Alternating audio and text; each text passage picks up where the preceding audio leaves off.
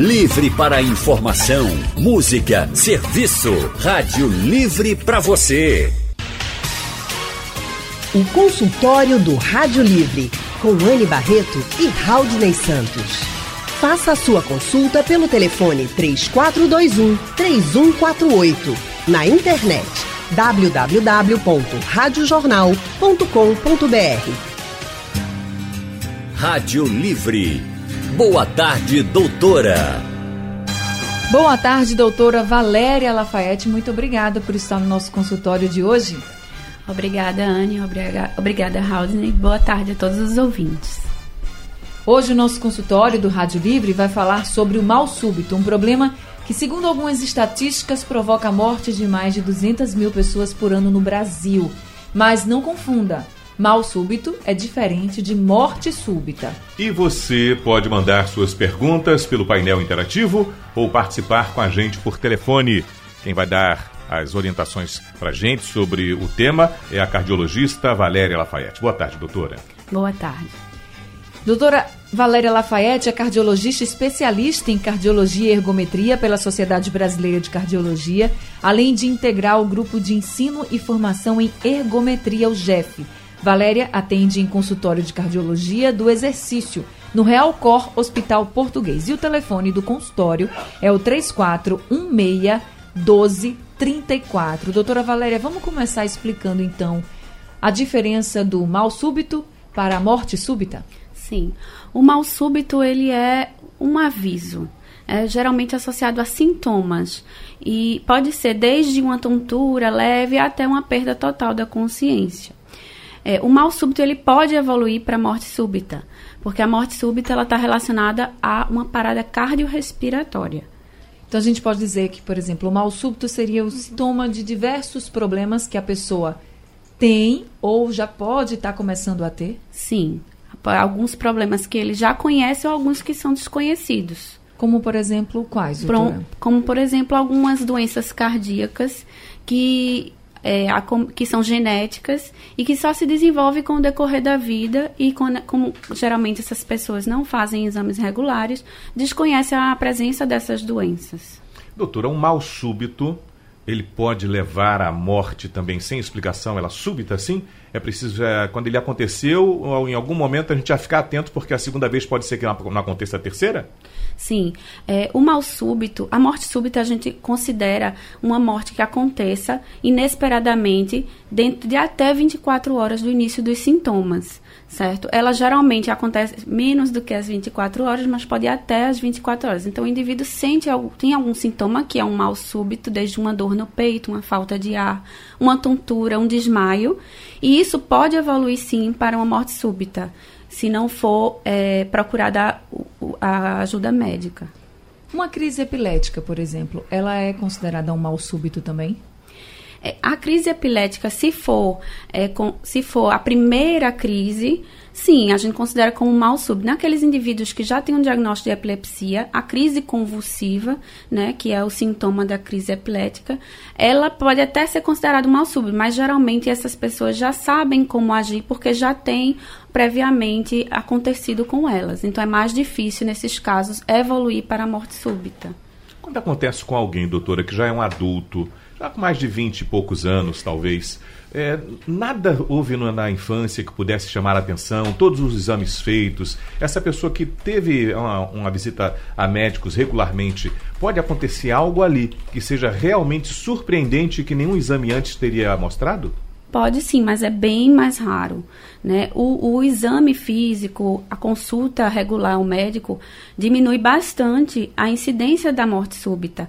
Mas existem algumas doenças realmente que caprichosas, que a gente não consegue diagnosticar nas consultas, até porque nem toda consulta você vai fazer todos os tipos de exame de acordo com a conversa com o médico, a anamnese, é que você vai é, triar para um determinado tipo de exame. Então, alguns exames, por exemplo, nem todos os pacientes nós vamos pedir uma ressonância é, cerebral. Hum. E alguns pacientes podem ter aneurismas desde a infância, que são aneurismas, geralmente os aneurismas são genéticos, ele, você nasce e ele vai, à medida que o tempo que você vai ficando mais velho, vai crescendo, o risco de ruptura é maior. É tanto que os, os aneurismas, eles rompem geralmente em, em pessoas acima dos 40 anos. Existe um perfil de pessoas que estão mais suscetíveis a ter um mal súbito? Sim, são, primeiro são aquelas pessoas que nunca se consultaram com, com um médico, seja um cardiologista ou um clínico geral mesmo, e aquelas pessoas que têm os que a gente chama de fatores de risco, né? Uma vida sedentária, hábitos de vida é, de alimentação não saudáveis, é, tabagismo, hipertensão arterial, diabéticos. Então, alguns pacientes têm mais risco sim. E à medida que a população envelhece, o risco da morte súbita é maior. E quem teve um parente próximo com isso deve ficar mais atento, doutora? Sim, algumas doenças elas têm uma hereditariedade. Uma delas é a que a gente chama de cardiomiopatia hipertrófica. É, é uma das causas mais comuns de morte súbita relacionada ao exercício. Por exemplo, atletas, que quando a gente vê atletas de alto rendimento, de repente tem uma parada cardíaca em pleno é, jogo de futebol, corrida, e pode ser relacionada à cardiomiopatia hipertrófica. Nesses casos, se você tem um parente de primeiro grau, é, você tem que investigar a família inteira, até mesmo as crianças. Estamos de volta com o nosso consultório de hoje, falando sobre mal súbito. E nós estamos recebendo a cardiologista a doutora Valéria Lafayette para nos explicar e tirar nossas dúvidas sobre o mal súbito. E também já falou aqui um pouco também da diferença do mal súbito e da morte súbita. Eu vou já fazer a pergunta do Rubens Samuel de Olinda, aqui pelo painel interativo, porque a gente falou de alguns problemas que podem levar ao mal súbito. Ele pergunta se quem sofre de apneia do sono também pode ter, ocorre o risco de ter um mal súbito. Ele diz: sou hipertenso e toda manhã minha, minha pressão amanhece alta, tipo 17 por 10, 18 por 10. Ele coloca aqui. No decorrer do dia, vai diminuindo. Aí ele pergunta se a apneia do sono pode realmente levá-lo a ter um mal súbito. Sim, a apneia do sono ela aumenta o risco de várias doenças cardiovasculares e durante a própria apneia, a apneia é, sem, é quando você não respira né? É falta de respiração, que pode durar alguns segundos ou pode durar mais tempo. Então, existem graduações da apneia do sono, desde a leve até uma apneia do sono mais grave, né? E nos casos mais graves, com maior tempo de duração em apneia, o oxigênio não vai entrar, o organismo não vai oxigenar, principalmente o, o cérebro, e isso pode levar a uma parada cardiorrespiratória, certo?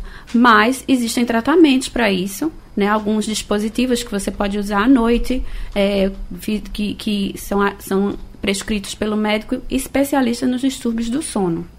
Mal súbito pode causar acidente de trânsito, doutora? Porque a gente tem dados aqui, por exemplo, de que o mal súbito é realmente uma das principais causas de acidente no trânsito. Tem um levantamento feito pelo Observatório Nacional de Segurança Viária. Esse levantamento foi até divulgado no final do ano passado dizendo que a cada ano cerca de 47 mil brasileiros perdem a vida em acidentes de trânsito, outros 400 mil ficam com alguma sequela e que, além de imprudências como excesso de velocidade e embriaguez, o mal súbito em motoristas é uma das principais causas desses acidentes. Realmente pode causar?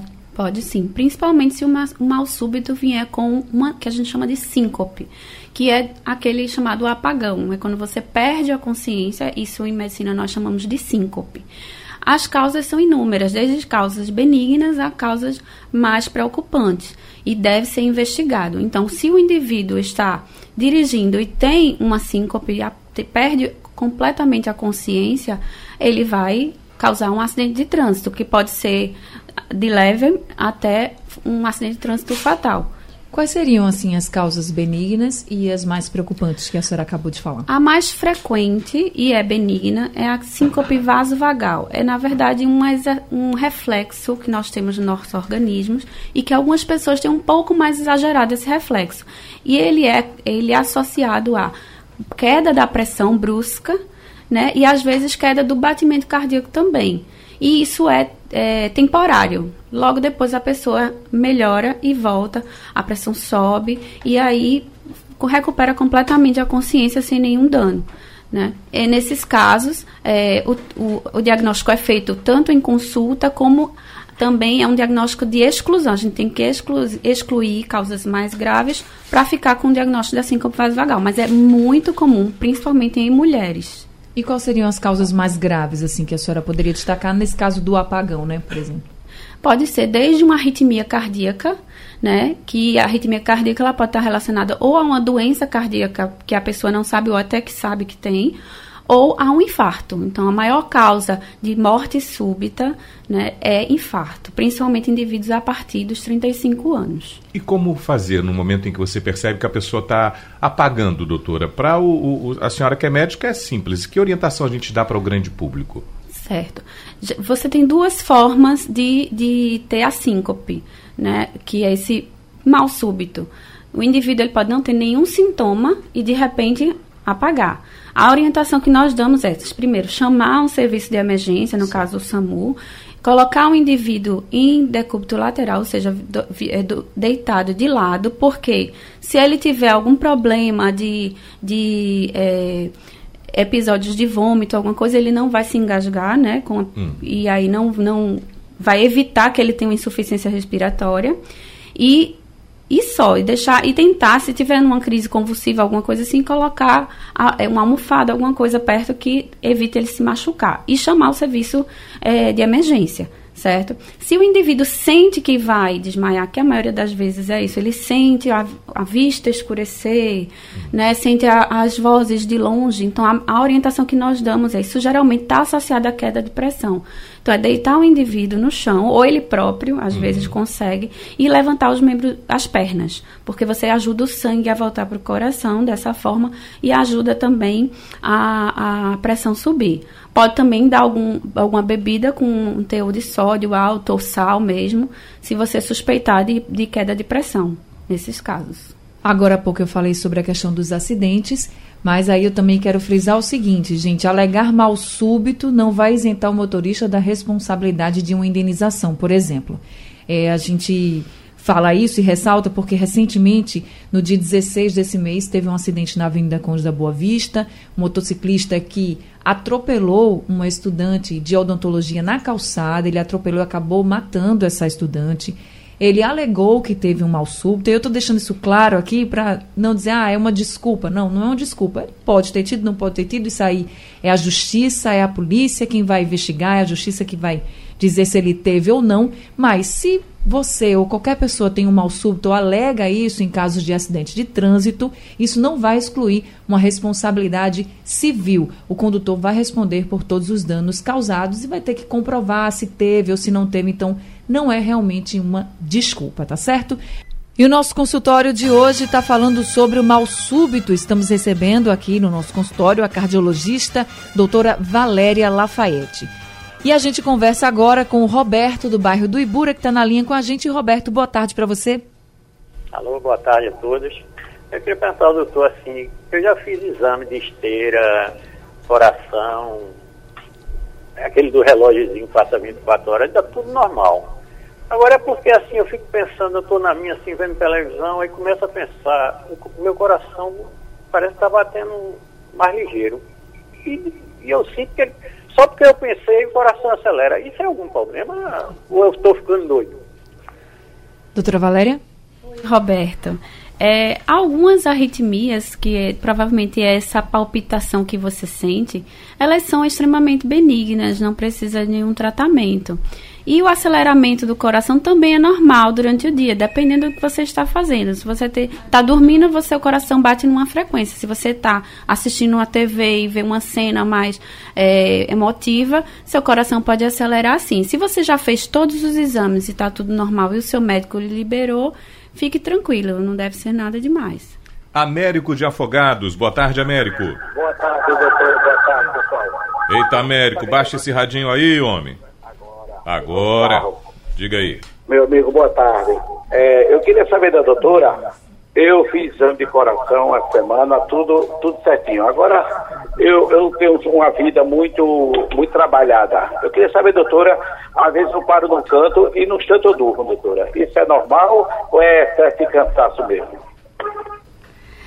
Oi, é isso esse cansaço pode ser da sua vida atribulada, sim, não tem muito a ver com nenhuma doença cardíaca, não.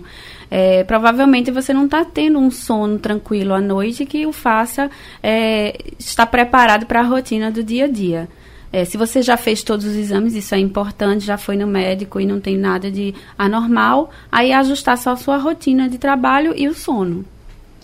Queria dizer também que estamos ao vivo pelo site da Rádio Jornal e também pelo Facebook da Rádio Jornal e no YouTube também. Para você quiser mandar alguma pergunta, você pode também mandar por esses canais. Agora, Alexandre Dantas de Olinda, quem está na linha com a gente. Alexandre, boa tarde para você. Boa tarde. É, eu queria partilhar uma situação que eu vivi no domingo agora com a Meta, aproveitar o ensejo porque eu tenho hipertensão e controlo com losartana de 50mg, um comprimido ao dia. E eu estava num momento normal com minha filha mais velha, na sala de casa, e fui acometido por essa é, um quadro viral que me trouxe uma tosse, que não é uma tosse é, muito produtiva. Tossindo normalmente, é, sentindo essa, essa questão da tosse e tudo, e fiz uma certa piada com a minha filha fui tomado por um acesso de tosse num determinado momento. E eu não parei de tossir, entendeu? Essa tosse foi me tomando, foi me tomando o peito. E eu me sentei e de repente eu apaguei, como a médica falou daquele, da história do apagão. Eu, o que eu tenho plena consciência, o que eu consegui me lembrar depois, foi que eu entrei nesse processo de tossir por causa do, do riso que eu estava com a minha filha, naquele momento brincando, fazendo uma piada com ela. Fui tomado por essa tosse, um pouco de secreção me subiu os pulmões do, do muco, né? E quando eu tornei, eu apaguei. Quando eu tornei, foi minha esposa e minha filha desesperada, um, em pânico, um pânico total, gritando, minha esposa batendo no meu peito. E o relato da minha esposa, desculpa, o relato da minha esposa é que eu estava com a face totalmente cianosada, porque ela disse assim, você ficou roxo, tu estava roxo do, do, teu tórax para tua cabeça, tu estava totalmente roxo. Tu estava preto, estava escurecida a tua pele, quer dizer, eu estava totalmente cianosado. Isso durou menos de meio minuto, mas eles detectaram, eles disseram que durou menos de meio minuto, entendeu? Aí o que eu questiono a doutora é o seguinte, a partir daí, eu estou tentando marcar um pneumologista para ver essa questão da tosse, mas eu devo procurar, a partir deste relato, que isso nunca me aconteceu. Eu nunca desmaiei, apesar de eu estar no momento obeso, eu sou um homem com 1,83m de altura, com 150 quilos. Aí eu estou lutando contra a balança tudo, mas eu nunca desmaiei. Nunca, nunca tive episódio nenhum desse. Eu devo agora procurar apenas por esse relato um cardiologista investigar. Isso que eu tive foi um mal súbito. Eu devo fazer uma investigação mais a fundo, fazer esse relato para um profissional ou foi outra coisa que me tomou, ou, ou eu devo me preocupar por levar para o outro lado, um, uma outra situação. Se a doutora puder me aconselhar, eu agradeço muito. É, Alexandre, você teve de fato um mal súbito, né? Muitas pode existir várias explicações para isso. Uma delas é como você descreveu, a tosse veio, você sentiu aquela secreção na sua via aérea e ela pode ter de fato momentaneamente obstruído sua via aérea e você não ter conseguido respirar e daí ter ficado cianosado, roxo, como você mesmo falou. É, e, em relação ao que médico procurar, né, você pode procurar sim um clínico geral, né, que vai avaliar você num, num todo e daí ele vai identificar qual seria o melhor especialista para acompanhar o seu caso, certo? Se é um pneumologista ou se pela questão do seu excesso de peso, de você ser hipertenso, um cardiologista. O Márcio do Alto José do Pinho também está com a gente no telefone. Oi, Márcio. Opa, pessoal, tudo bem? Boa tarde. Boa, Boa tarde, tarde, a todos aí, doutora. Boa tarde. Doutora, é, eu gostaria que a senhora poderia me ajudar numa pequena situação. Eu sou. É, a minha família é cardíaca, tanto por parte paterno como materno. Há quatro meses atrás, aqui em casa, durante a madrugada, me acordei de uma forma como se eu estivesse tendo um infarto, né? E fui socorrido ao hospital e ao chegar no hospital, oxímetro deu tudo normal, é, batimentos cardíacos, fez o elétron, normal também. Mas só que com tudo isso me pediram que eu fosse a um psicólogo.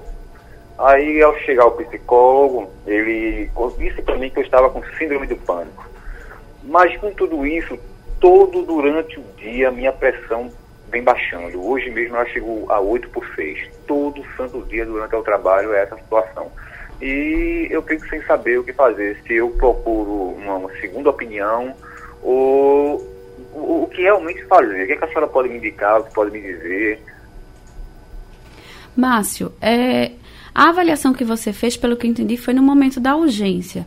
Na urgência, de fato, não haverá uma, uma investigação muito profunda, né? Vai ver se vai medicar, vai tentar lhe, lhe, liberar se não for nada grave. Mas você precisa procurar é, marcar uma consulta, né? Já que você está tendo essas, essas quedas de pressão, esse mal-estar que você achou que tinha semelhança com um infarto, você tem que procurar sim marcar uma consulta com o cardiologista para fazer uma avaliação mais completa do seu caso.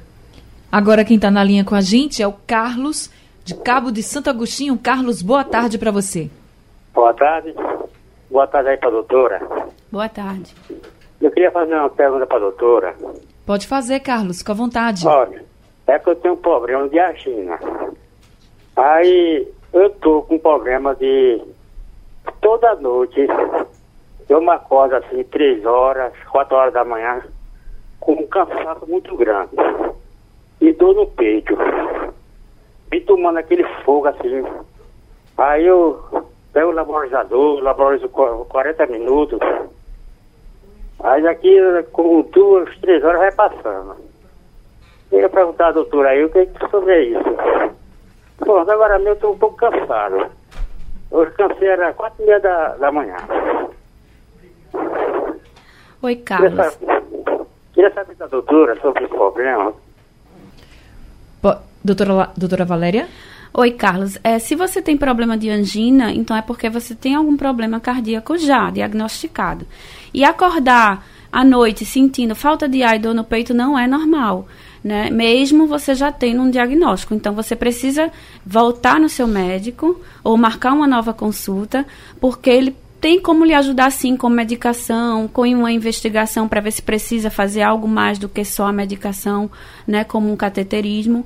E e não é normal você estar tá sentindo do, falta de ar e dor no peito e acordando de madrugada assim. Tem que procurar então um especialista, viu? Estamos de volta com o nosso consultório de hoje, falando sobre mal súbito. Estamos recebendo a cardiologista doutora Valéria Lafayette, que é quem está tirando as nossas dúvidas. Pelo painel interativo, João Carlos de San Martin pergunta, doutora, se ao acordar e levantar rápido, se a pessoa pode ter um mal súbito. É, é, é o que a gente chama de hipotensão ortostática. É uma queda de pressão com a mudança brusca de postura. Então, se você está deitado e levanta muito rápido, a pressão cai muito rápido e você pode realmente ter uma síncope, desmaiar que seria um mal súbito. Então, o pessoal que levanta de noite para fazer alguma coisa fora da cama, é bom sentar três segundinhos antes de ficar de pé, professor, Ex doutora? Exatamente. Não só de noite, mas às vezes você qualquer passa local, muito tempo deitado ah. ou sentado. Nos idosos isso é mais, é mais comum de acontecer. Então, é, essa população eu sempre oriento, quando vai sentar e levantar, está sentado, vai levantar, ou está deitado e vai levantar, passa três minutinhos ainda para depois levantar e, e, levanta com cuidado, segurando em alguma coisa para poder. É preciso evitar. três minutos ou qual o tempo não, médio? Não, não precisa de tanto tempo assim, não. Acho que uns 30 segundos, 30 um minutinho no máximo já dá para. já, já, Evita, é, é, melhor prevenir, né? É melhor prevenir. o André. O Williams ah, tem, tem no telefone é, com a gente, o Williams do IPSEP está nos ouvindo também. Ô Williams, boa tarde. Boa tarde. Pode fazer sua é, pergunta, por amigo. Por gentileza, eu tomo aquele remédio de pressão, não sei o que, tiazida, é, é, para urinar. É, esse remédio mexe com, com, com, assim, a vontade do homem com a mulher, não? Não, não é, é Williams, é, a hidroclorotiazida é um diurético que geralmente não mexe com a, a potência sexual, não. Não é uma, uma, um efeito colateral comum. Adilson, do bairro de Candeias, está na linha com a gente. Adilson, boa tarde. Boa tarde, meu querido. Adilson, Adilson, desculpa, com licença, deixa eu pedir um favor para você. Você pode baixar só um pouquinho o seu rádio, porque está dando retorno, a gente não consegue entender o que você fala direito. Fala agora, Adilson, com a gente. É, primeiramente um abraço a Anne e a Aldine, né? Melhorou bastante. Eu queria só me responder com a seguinte dúvida. É, eu não vou informar o nome do médico nem a UPA qual foi o fato ocorrido, mas veja só. Um amigo meu foi socorrido a semana passada, na sexta-feira, para a UPA, e o que, é que acontece? Com falta de ar, com dificuldade de ar, né, de, de, de respirar. Chegou lá, só fizeram uma nebulização, aplicaram a dipirona e mandaram para casa. Às três horas da manhã, essa pessoa foi óbito. É, e a causa do, do, do laudo acusou que foi é, derrame pulmonar, acompanhado de embolia e parada cardiorrespiratória. A pergunta é, era para essa pessoa ter ido para casa ou de imediatamente ter sido transferido ou ter um atendimento mais preciso? Oi, Adilson. Na verdade, fica difícil opinar porque eu não estava no momento para ver como foi essa primeira avaliação, certo? Mas é, a, a, embolia pulmonar, de fato, é uma das causas de morte súbita e é, é algo súbito, né? Então, pode ser que ele não tenha chegado tão bem, tenha chegado até melhor na primeira avaliação e depois isso ter sido agravado realmente fica difícil dar uma opinião sobre se ele deveria ser transferido. Tudo depende da condição clínica que ele estava e das hipóteses que o médico pensou quando conversou e, e examinou na primeira avaliação. Agora o André Luiz Lopes, de Vitória de Santo Antão, pergunta para a doutora Valéria se quem faz exercício em academias sem uma orientação adequada corre o risco de ter um mal súbito ou até mesmo de ter uma morte súbita. Sim é mais, mais frequente até do que a gente pensa. Então, é, a, o exercício é excepcional e deve ser realizado em todas as faixas etárias e mesmo naqueles indivíduos que têm doença cardíaca, sim.